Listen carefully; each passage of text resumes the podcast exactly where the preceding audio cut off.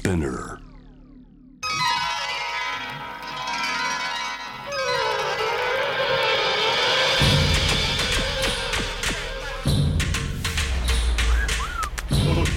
カリクラブ TOKIO カリークラブだからそんなまあスタイルは全くうイレックスハウスでやってきたこととはもう真逆というかちあさっての方に行ったんですけど、えー、とそれ継承した部分とかっていうのもあったりはするんですか、まあ、正直もう継承しかないんじゃないかって自分の中では思っておりまして。これだけメニューとかコンセプトは相当違うとは思うんですけど、ええ。中心になる軸の部分であるカレーでしたりやっぱまあ経営方針もなんですけど、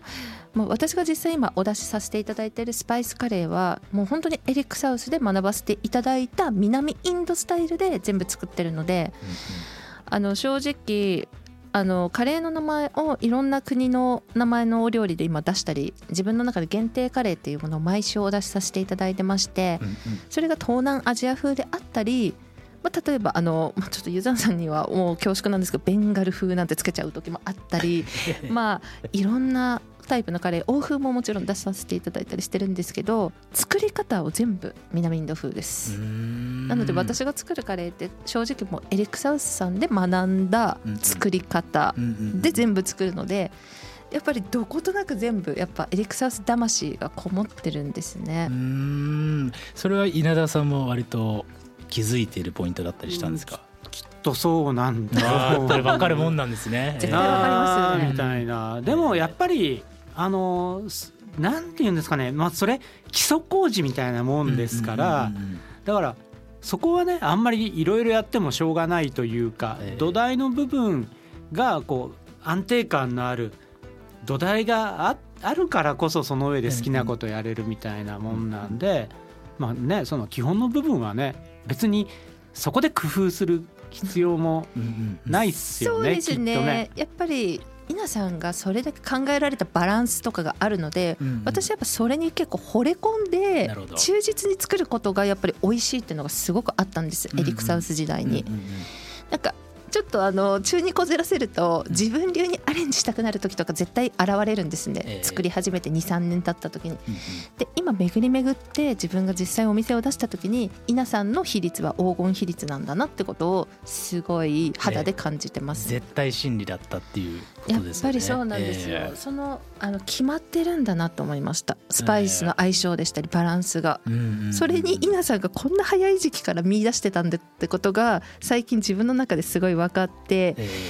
さらにやっぱり恩師と呼ばずにはいられない状態なんですよね。えなるほど。そういうふうに考えられてたんだとか、ええ。あと水分の調整でしたり、うんうん。スパイスの配合だけじゃないですね。うんあと私がすごい感動したことがありましてエリックサウスで働いてる時に、うん。あの稲さんってカレーがこう仕上がった時の総量まで考えられてるんですよ。うん面白い、それであのこういうカレーを作ったら何リットルで仕上がるから1.5リットルのジップロックに3個にはまりますとか、もう数値化されてるんです。すごいですなんかこう優れた寿司職人がシャリを握っただけでグラム数分か全部る 60g、っていうことですよ 60g ねみたいなそんな状態でそれがもう、ええ。まあ、神じゃないですか。そんなことできる方。え測らないとできないからですよ。それは。えうん逆に。うん。だからあのもう本当はねあの叩き上げの職人は、うんうそれこそ寿司屋の話じゃないですけど、えもうイインド人のシェフとかスパイスも手で こう入れたりとかするわけですよ。ですよね。えそう。手が手が黄色に染まりええ。赤に染まりで順番に色染まっていくんですけどそれでなんかバーって作るってええ。あれすごいグルービーでかっこいいんですけどでもやっぱり我々はそういうスパイスまみれで生まれ育って生きてきたわけでもないからそこで彼らに勝つには逆にもうきちっと測ってでそう仕上がり総量ってやっぱすごく大事で、ううんなんか塩が決まるも決まらないも仕上がり総量自体なんで、まあ僕のその家庭向けのレシピ本もそうですけど、ええ。そのエリック・サウスのレシピにしても必ず入れる材料の分量だけじゃなくってこれで作ったら仕上がり何リットルになります、うんうん。何点何リットルになりますのはうん。必ずそれは作ってましたねでもそれは本当にそうしないと自分が作れないし誰かに作ってもらうこともできないけど。でもあの仕上がり総量の考え方って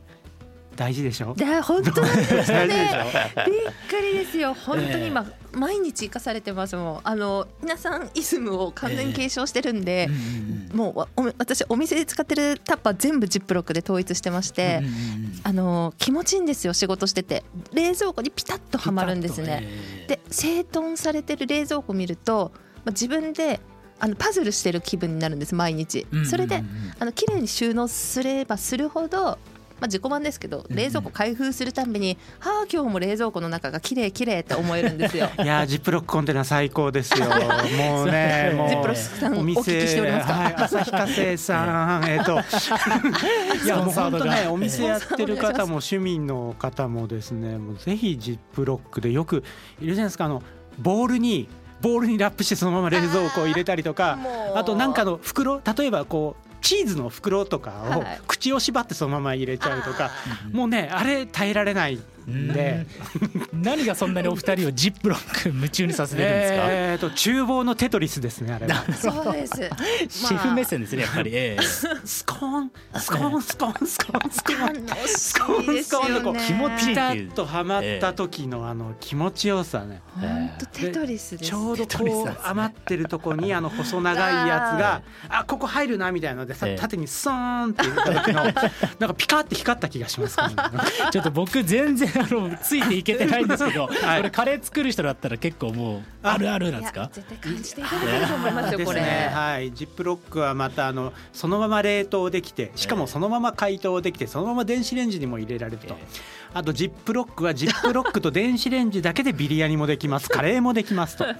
ジップロックさん聞いてますかと、はい。い、うことですねこれは、はい。ちょっとコラボしたいですね。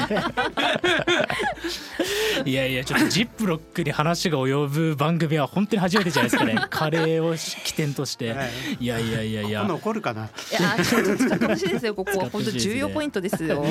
いやいやいやいや。まあえっとちょっと話がちょっと先ほども出ましたけど限定メニューみたいなはい。お話で、あのそれこそあのロカのスパイスカリーボン。あありがとうございます。僕も拝見しましてあのー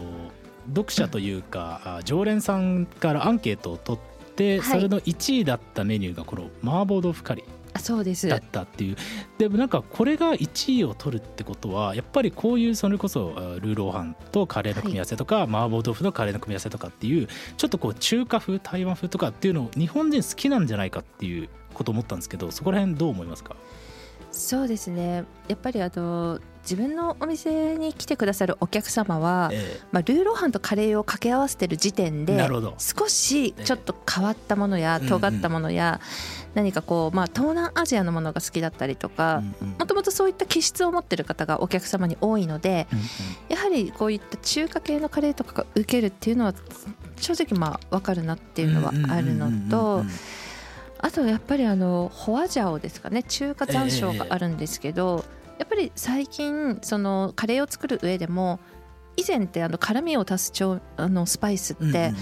まあ、カイエンペッパーでしたり、うんチリパウダーと呼ばれるものとあとまあブラックペッパーとかが主流だったと思うんですが最近そこにやっぱ山椒とかのこうしびれるっていうのもちょっと辛みの一種として、うんうん。まあ皆さんアクセントに使うのを好まれる方が増えたかなと思いまして。うんうんうんお客様からもやっぱり反応がすごくいいんですね。うん山椒と違ってあのこのしびれだけじゃなくてホアジャオの場合香りもすごくかぐわしい独特のやっぱ麻婆豆腐とかで皆さんご存知だと思うんですけどええ。こういったやっぱ香りとしびれが合わさった時にすごく多分記憶に残る味になるので、うんうん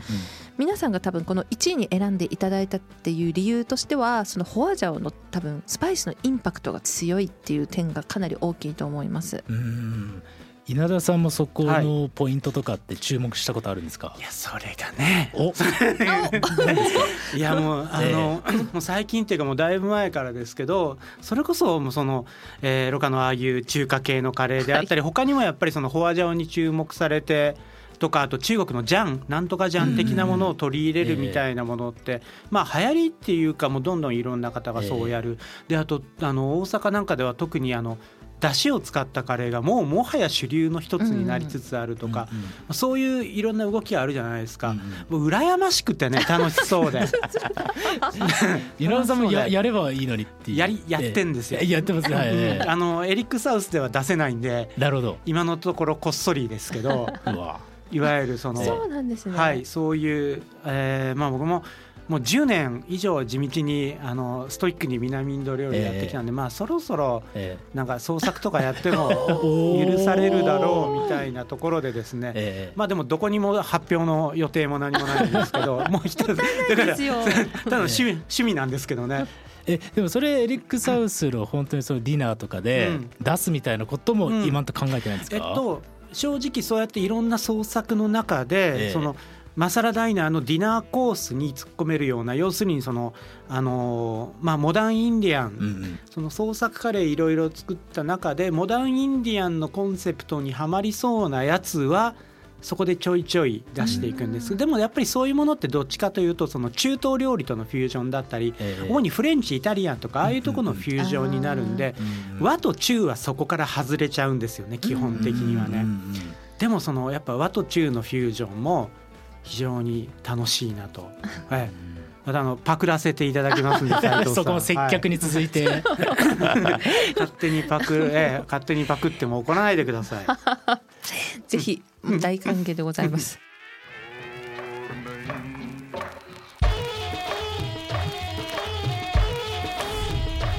TOKIO